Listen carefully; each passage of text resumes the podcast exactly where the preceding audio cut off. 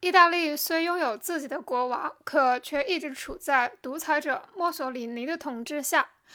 一战后，他就成为了意大利独裁者，率领军队发动了对埃塞俄比亚的战争。古罗马政治家辛西纳图成为了独裁者之后，解决了罗马的矛盾，并且击败了敌人后，又放弃了独裁者的位置，回到家乡做了一个农夫。同样都是独裁者，可墨索里尼和辛西那图完全不同。他并不情愿放弃独裁者的位置。一个国家被独裁者统治，人们是不会真正快乐的，因为。人们在独裁专制下不能发表自己的真实想法，没有言论自由。在当时，报纸只能刊载独裁者允许发表的观点和事件，无法报道真实事件。在独裁统治下，人们战战兢兢，因为独裁者的密探随时会窥视着人们。后来，欧洲又出现了几个独裁者，他们利用这段时间登上了政治舞台，发展自己的势力。意大利墨索里尼发动了对埃塞俄比亚的战争，想征服整个埃塞俄比亚。比较起另外一个独裁者来说，墨索里尼就是小巫见大巫喽。这个人就是德国独裁者阿道夫·希特勒。希特勒是德国社会主义国家德意志劳工党领袖，他们自称纳粹党。纳粹分子非常凶残，他们反对以色列人，迫害德国的以色列人。一些以色列人逃到其他国家，没逃走的都被关到了集中营中。纳粹人不仅迫害以色列人，还迫害反对者。一九三三年，希特勒成为德国独裁者。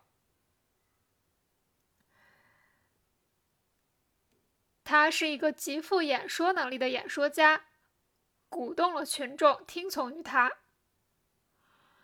他还布置了大量的间谍，监控人们的言论自由。希特勒要把德国发展成世界上最强大的国家，他开始组建大规模的军队。每个公民都有参战的义务，所有的孩子都要加入纳粹俱乐部，即便不参军，男人们也要作为国家的后援力量，修筑军用道路，建立堡垒。凡尔赛条约曾禁止德国拥有大规模军队，可希特勒违反了这些条约，并且他还组建了大规模的陆军、空军。随后，他就进攻其他国家，占领了意大利，又开始进攻周边小国。英国和波兰签署了协议，英国保护波兰。波兰紧挨德国，所以德国不可能放弃这个地方。德国要占领波兰，虽然英国曾警告过他，可希特勒却不理会。他先是派出飞机轰炸波兰，又派出陆军进攻，很快。德军占领了波兰，英国就向德国宣战了。这件事发生在一九三九年，这就是二战爆发的起点。这时的俄国组建了新政权苏联，苏联支持波兰，德国就准备进攻挪威、丹麦。很快，挪威被占领。后来，德国又对法国、比利时、荷兰等周边国家发动进攻。墨索里尼看到德国的胜利，也加入了战争，站在德国一边。德国占领了荷兰、比利时和法国大部分地区，并且进入了巴黎。只有英国能和德国抗衡。英国的真正统治者是议会，不是国王。英国议会领导称为首相。英国首相温斯顿·丘吉尔非常勇敢。当时英国军队处于劣势，可丘吉尔没有屈服。他发表演说，鼓励大家坚持到底。我们要不惜一切代价保卫本土。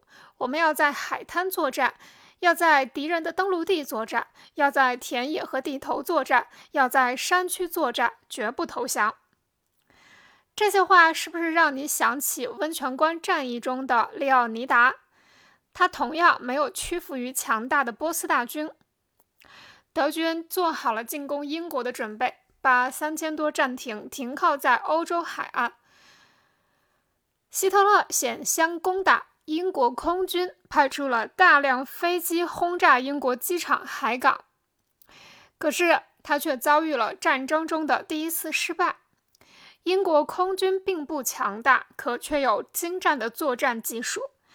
他们成功的击败了德国人的飞机，被称为“不列颠之战”。英国取得了空战胜利。空战失败后，德国军队派出空军日夜轰炸英国伦敦，伦敦几乎被夷为平地，数以万计的伦敦居民死于德军轰炸。